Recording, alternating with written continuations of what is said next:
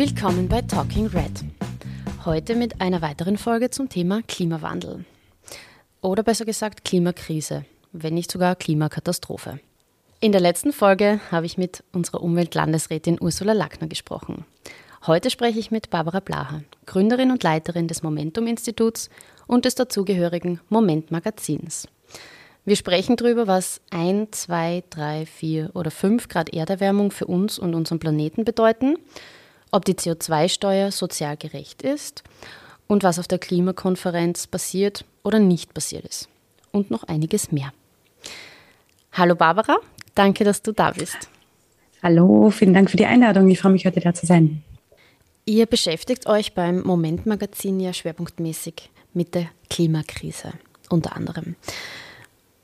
Was würdest du sagen, wo stehen wir derzeit mit der Klimakrise? Kurz davor, mittendrin oder können wir eh nur mehr Schadensbegrenzung betreiben? Das sind keine Entweder-Oders, das ist ein sowohl als auch. Wir stehen mittendrin in der Klimakrise, äh, was bedeutet, gewisse Dinge sind bereits unumkehrbar. Wir haben uns äh, gegenüber den bisherigen Daten schon deutlich erwärmt. Wir halten derzeit bei 1,1 Grad Erderwärmung, ähm, Tendenz steigend. Das heißt, hier sind bereits Dinge in Gang gesetzt worden, die wir nicht mehr umkehren können. Die Frage ist aber, was setzen wir noch alles in Gang? Wie schlimm wird es also noch werden? Das ist etwas, das wir durch unsere Politik, durch alle Maßnahmen, die wir treffen oder eben nicht treffen, aktiv beeinflussen können. Und da kann man, glaube ich, wirklich die, die Losung ausgeben, es geht um jedes Zehntelgrad. Jedes Zehntelgrad, das wir uns nicht erhitzen, ist entscheidend. Für uns vielleicht noch weniger als für unsere Kinder und Kindeskinder. Ich habe bei euch auf der Homepage des Moment-Magazins eine Abbildung gefunden, die ganz gut, aber auch erschreckend beschreibt, was passiert, wenn sich das Klima erwärmt um ein, zwei, drei, vier, fünf oder mehr Grad.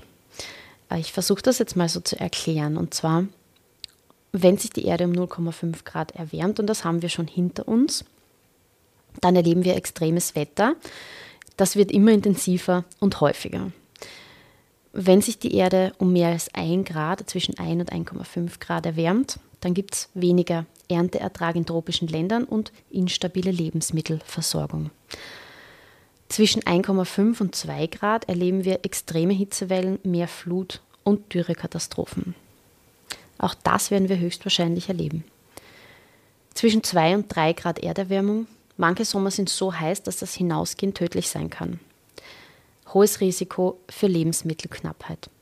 Zwischen 3 und 4 Grad erleben wir einen unaufhaltsamen Teufelskreis der Erderhitzung. Hungersnöte und Dürren führen zu Chaos und Krieg. Zwischen 4 und 5 Grad jeden Sommer tödliche Hitzewellen. Hunderte Städte sind überschwemmt, die meisten Ökosysteme zerstört. Über 5 Grad Erderwärmung. Die Hitze macht menschliches Leben an den meisten Orten unmöglich. Es kann sein, dass nur eine Milliarde Menschen überlebt. Das sind sehr erschreckende Aussichten. Barbara, worauf steuern wir zu? Wie viel Grad erwarten wir? Wir bewegen uns dahin, muss man klar sagen, äh, wo es ungemütlich wird. Momentan sagen die internationalen Klimaorganisationen, Klimawissenschaftler, Wissenschaftlerinnen, ist der wahrscheinlichste ähm, Ausgang plus drei Grad und darüber hinaus. Also da gibt es einen Korridor, wo sie sagen, okay, wir landen wahrscheinlich irgendwo zwischen 2,7 und 3,5 Grad. Genauer kann man es gar nicht sagen. Warum? Weil wir mit, unserem, äh, mit unserer Erderhitzung gewisse Kipppunkte auslösen, wo sich der, die, die Klimakrise quasi von selbst verstärkt. Das meint die Grafik auch, wenn sie sagt, gewisse Teufelskreise werden ausgelöst. Sobald eine gewisse Anzahl an Kipppunkten ausgelöst wird, passieren Dinge auf dieser Welt, die von selbst die Klimaerhitzung quasi verstärken. Ich gebe ein Beispiel wenn wir äh, die Erde weiter erwärmen, dann tauen die Permafrostböden äh, in, im asiatischen Raum, in Russland, in Sibirien auf. Permafrostböden heißt, die sind das ganze Jahr über eigentlich durchgefroren. In diesen Böden ist unfassbar viel Methan gespeichert. Taut dieser Boden auf, wird das Methan in die Luft entlassen. Da haben die Menschen dann nichts mehr gemacht. Wir sind dann vielleicht eh schon CO2-neutral unterwegs, ähm, aber das Methan in der Atmosphäre erhitzt die Erde weiter, was wiederum den nächsten Kipppunkt auslöst deshalb äh, vorher auch meine, ähm, mein Satz mit jedes Zehntelgrad entscheidet. Wir können nicht mit ganz genauer Präzision sagen, ab wie viel Grad werden diese Kipppunkte ausgelöst. Wann, wann genau ist es für den Permafrostboden zu viel? Wann kommt das Methan raus? Das sind Dinge, die wissen wir nicht ganz präzise. Wir wissen aber, es kommt, wenn wir weitermachen wie bisher. Das heißt, hier gegenzusteuern und zumindest diese Kipppunkte zu umschiffen, das ist tatsächlich eine Minimalanforderung an unsere Klimapolitik. Wenn uns das auch nicht gelingt, dann ist die Erde in 100 Jahren nicht mehr wiederzuerkennen. Sie ist ähm, immer noch da, logischerweise. Das ist ja ein Argument, das man immer hört. Naja, die Erde braucht uns Menschen eh nicht. Aber für die Menschen ist sie in weiten Teilen dieses, äh, dieser Erde unbewohnbar. Wir werden, es gibt auch Landkarten, die das schon zeigen. Es ist eben dann nicht nur der, ähm, der Sahara-Raum, sondern die äh, steigenden Meeresspiegel machen weite Teile der Küsten unbewohnbar. Und wir werden Wetterextreme erleben, wie wir sie heute alle 100 Jahre erleben. Das wird dann in äh, diesen Zeiten quasi jedes Jahr vorkommen. Schönes oder eigentlich nicht schönes Beispiel, schreckliches Beispiel. Denken wir an die Flutkatastrophen, die wir auch in Österreich immer wieder erleben, selten aber doch. Ähm, dann steht Österreich jedes Jahr unter Wasser zum Beispiel, so wie es in Deutschland dieses Jahr im Sommer passiert ist. Und das sind dann allerdings auch Dinge, wo klar ist, Menschen werden sich in Bewegung setzen, weil ihre Lebensräume sind dann nicht mehr bewohnbar. Da ist keine Landwirtschaft mehr zu machen. Und du kannst da in deinen Städten eben nicht mehr auf die Straße gehen im Sommer, weil es tatsächlich tödlich ist, wenn sich die Luft auf 55 Grad erwärmt für den Menschen. Also was tun sie? Sie werden flüchten. Äh, die UNO rechnet mit bis zu zwei Milliarden Klimaflüchtlingen, wenn wir nicht politisch gegensteuern. Und wenn wir uns ganz kurz überlegen, was alleine schon die Syrien-Krise ist ein kleiner also verglichen mit zwei Milliarden, ein kleiner lokaler Konflikt, was der an Flüchtlingsströmen ausgelöst hat und was das für, muss man auch sagen, politische Folgewirkungen hatte, weit über die konkrete geografische Zone Syrien hinaus, ja, bis hin nach Europa. Aber klar ist, okay, hätte es diesen Krieg nicht gegeben, hätte es 2015 nicht gegeben, hätte, wären wahrscheinlich manche Wahlen in, in, Europa anders ausgegangen, hätte, wäre die AfD nie so stark geworden, etc., etc., etc. Und jetzt stellen wir uns mal kurz vor, was passiert, wenn sich zwei Milliarden Menschen in Bewegung setzen. Also da geht es auch um, also da geht es wirklich um, um, um Zustände, die können wir, die kennen wir nur aus dystopischen Filmen, so Mad Max-mäßig. Schrecklich. Warum wird es eigentlich wärmer? Wo kommt das her? Wer sind die Verursacherinnen und die Verursacher? Also wenn wir uns anschauen, wer ist ähm, tatsächlich hauptverantwortlich für, für die Klimakatastrophe, dann muss man sagen, dann sind das die reichsten 10 Prozent global gesehen ähm, der Welt. Und dazu zählt natürlich auch Österreich. Also im, im globalen äh, Vergleich sehen Menschen, die in Österreich wohnen, natürlich unfassbar reich, äh, verglichen mit anderen äh, Ländern und Zonen dieser Welt. Und diese reichsten 10 Prozent, diese reichsten 10 Prozent der Industrienationen haben in den letzten 100 Jahren so viel CO2 ausgestoßen, dass eben die Klimakatastrophe ausgelöst wurde ärmere Länder, haben das nicht. Sie haben nämlich die, äh, die, die Ressourcen nicht so verwendet, wie wir sie verwendet haben. Ne? Also wenn wenn wir es in, in Menschenleben vergleichen wollen, ne, dann äh, verbraucht ein Mensch in Österreich so viel wie 16 andere Leute aus anderen Ländern. So viele Ressourcen, ne, so viel CO2-Ausstoß wie 16 andere. Das heißt, hier gibt es eine wahnsinnige Schräglage auch in der, in der Verteilung der Ressourcen. Ähm, es selbes trifft natürlich auf globaler Ebene dafür, äh, darauf zu, wer, wer stößt wie viel CO2 aus. Also ähm, ganz Afrika stößt gerade mal, also ist gerade mal für vier Prozent verantwortlich. Es ist lächerlich äh, im Vergleich zu dem, was die USA, was äh, Indien, was aber auch ganz Europa aus ausstößt. Und das ist, glaube ich, in dem Kontext nochmal besonders wichtig, weil das wird so gerne vorgeschoben, um eben nicht ins Handeln zu gehen, dass wir dann sagen, naja, aber Österreich ist so klein. Wir sind so wenig Leute. Das kann ja gar nicht ins Gewicht fallen, ist ja ein bisschen wurscht. Wir acht Millionen, na, ist doch wurscht. Das stimmt natürlich, aber es stimmt halt auch nicht. Weil wenn jedes Land nicht anfängt, seine Hausaufgaben zu machen, wird sich genau nie irgendwas ändern.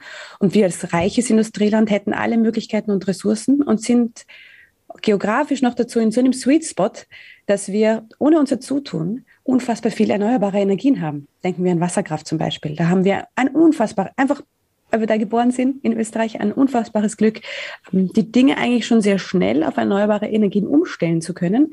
Äh, und da dann nicht ins Handeln zu gehen, finde ich, ist besonders äh, problematisch.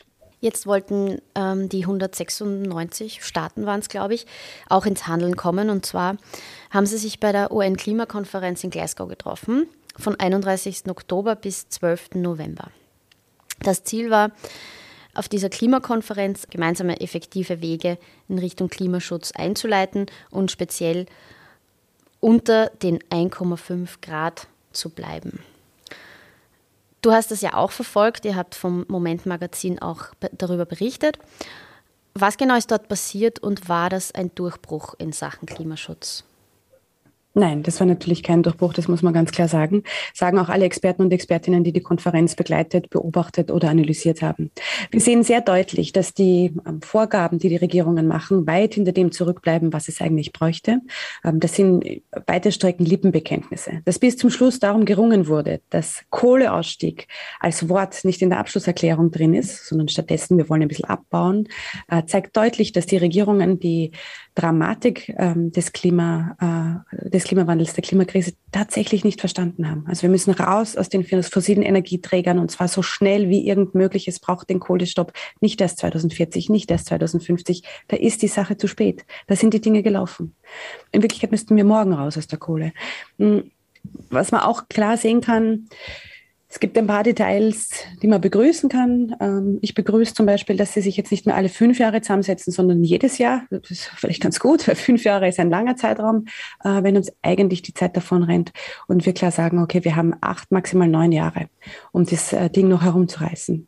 Sich da erst in fünf Jahren wieder zusammenzusetzen, das wäre tatsächlich ein bisschen absurd. Mhm. Aber ähm, die, die, der große Durchbruch, das, das große Commitment zum Raus aus den fossilen Energieträgern, das war auf der Konferenz nicht zu spüren und ich habe es auch tatsächlich nicht erwartet. Ja. Die größte Delegation dort kommt aus der Erdölbranche. Die lobbyieren das natürlich entsprechend auch ähm, und haben hier keine langfristige Perspektive, sondern sehen halt kurzfristig äh, ihre Gewinne. Die wollen sie nicht verlieren. Mhm. Und wie schaut es in Österreich aus mit der Klimapolitik? Wir haben ja die Grünen in der Bundesregierung und könnten erwarten, dass sich da einiges tut bei uns in Sachen Klima- und Umweltschutz. Wie siehst du das? Sind wir im internationalen Vergleich vorn dabei? Nein, das sind wir tatsächlich nicht. Da muss man fast lachen. Es gibt nur eins von zwei europäischen Ländern, die äh, verglichen mit 1990 und da, das ist ja quasi die Zielmarke. Man soll nicht mehr, äh, also 1990, da müssen wir runter von dem CO2-Ausstoß damals. Wir sind die Einzigen, die das nicht zusammenbringen. Also es ist wirklich seit 30 Jahren gar nichts passiert. Ähm, und tun aber immer so, als wären wir voll die Musterschüler. Gell? Müssen, äh, stimmt halt einfach nicht. Ne? Also Österreich ist da nicht, äh, nicht nur nicht vorne dabei, sondern wir sind absolutes äh, Schlusslicht. Absolutes Schlusslicht. Die Klimaministerin Gewesseler hat das in einer Pressekonferenz mal sehr, sehr schön formuliert. Sie hat gesagt, Österreich ist hier auf Aufholjagd. So kann man es auch formulieren. Das aber lange Aufholjagd, äh, bis wir bei den anderen anschließen. Wir doktern seit zwei Jahren äh, am Klimaschutzgesetz herum, ja, äh, kommt nicht und nicht daher. Äh, wir haben jetzt das Klimaticket geschafft. Das ist zumindest etwas, äh, was man schon begrüßen kann. Gleichzeitig muss man auch sagen, ist das ähm, zu wenig. Zu wenig und zu spät ähm, dafür, was es eigentlich bräuchte äh, in Österreich. Und die ökosoziale Steuerreform, die Sie jetzt vorgelegt haben,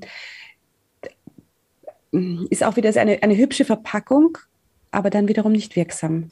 Ja, da klinke ich gleich mal ein, da gehen wir vielleicht noch ins Detail mit der CO2-Steuer. Also kurz zur Erklärung, das sind eben die Steuern, die wir zukünftig pro Tonne CO2 bezahlen, in Österreich ab 1. Juli 2022. Und wenn ich mich richtig informiert habe, dann sind das erstmal 30 Euro pro Tonne CO2 und das wird jährlich steigen. Bedeutet für uns, Benzin, Diesel werden teurer und das könnte man jetzt als positiv betrachten, wir fahren weniger Auto, wir steigen auf Zug um, alles super. Wo ist der Haken? Es wird niemand umsteigen. 30 Euro CO2 die Tonne heißt, dass es an der Zapfsäule äh, 10 Cent, 11 Cent, 12 Cent teurer wird. Das ist tatsächlich weniger als die normalen Schwankungen im Benzin- und Dieselpreis übers Jahr quasi schwanken. Das kennen, äh, weiß jeder, der, der regelmäßig tanken geht. Es gibt Monate, da ist irgendwie teurer, dann ist wieder billiger, ähm, hat mit dem Ölpreis zu tun, logischerweise. Also gibt es im ganzen Jahr über Schwankungen. Und diese 10, 11 Cent Schwankung ist eine ganz normale Marktentwicklung, die alle Konsumenten und Konsumentinnen regelmäßig an der Zapfsäule merken. Und es hat natürlich null Lenkungseffekt. Also wegen 10 Cent lässt keiner das Auto stehen. Niemand, macht man nicht. Ist viel zu gering. Ähm, es gibt dazu auch sehr schöne Studien, wie viel bräuchte es, dass die Steuer so hoch ist, dass Leute wirklich anfangen rechnen und das Auto eher stehen lassen. Aber da reden wir von einem CO2-Preis jenseits der 150 Euro. Was wir eigentlich bräuchten, sind 300, 350, 400 Euro pro Tonne. Ähm, dann wird es empfindlich teurer und dann fange ich an nachdenken, lasse ich stehen, ja oder nein. Das werden wir mit dieser CO äh, Steuerreform nicht erreichen. Das war auch nicht der Plan. Und vielleicht ganz grundsätzlich, was, was mir hier nochmal ähm, äh, wichtig ist zu betonen, dass unsere Klimapolitik äh, gerade auch in Österreich ausschließlich auf die Instrumente des Marktes abstellt. Wir glauben, wir könnten das über einen Preis lösen und dann machen wir ihn so gering, dass er keine Wirkung entfalten wird. Äh, wo ich ganz klar sage, naja, Moment einmal, in ganz, ganz vielen anderen Bereichen des äh, gemeinsamen Lebens lassen wir das auch nicht den Markt regeln. Also man kann sich ja nicht mit einer Steuer, weiß nicht, vom Tempolimit freikaufen. Nein, jeder darf nur 130 fahren auf der Autobahn, weil sonst ist es gefährlich. Man kann sich auch mit einer Steuer nicht von der Gurtpflicht freikaufen. Nein, jeder hat sich anzuschnallen. Ne? Und also, um nur ein paar Beispiele zu nennen. Also da sagen wir auch nicht, naja, wer mehr hart kann sich's leisten, der darf sich scheiße verhalten, alle anderen müssen sich an die Regeln halten. Aber bei, bei der Klimafrage, da sagen wir, naja, du, du bist reich, du kannst es dir leisten, na, dann kannst du weiter das Klima schädigen. Ja klar, kostet ein bisschen mehr.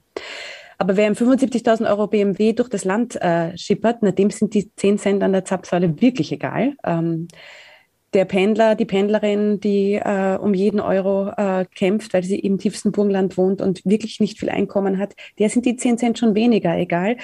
Die kann aber nicht umsteigen, weil zu ihr fährt kein Zug. Da gibt es keinen Bahnhof, da gibt es auch keinen getakteten Verkehr. Also die belasten wir über die, über die Maßen und geben ihr nicht die Möglichkeit umzusteigen. Der Politik geben wir so aber die Möglichkeit zu sagen, na, wir machen eh Klimapolitik. Wir haben es euch eh gesagt und wir haben hier einen Preis drauf geklebt und ihr seid immer noch im Auto unterwegs, ihr seid schuld.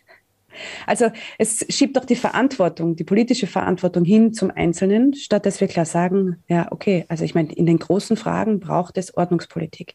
Wir haben ein anderes Beispiel, das FCKW aus den Haarsprays und anderen Dingen auch nicht rausgebracht, weil es dann das teure Haarspray und das billige Haarspray gab, sondern weil wir weltweit gesagt haben, das Ding schädigt unser Ozon, wir verbieten es. Selbiges müsste man eigentlich mit fossilen Energieträgern machen.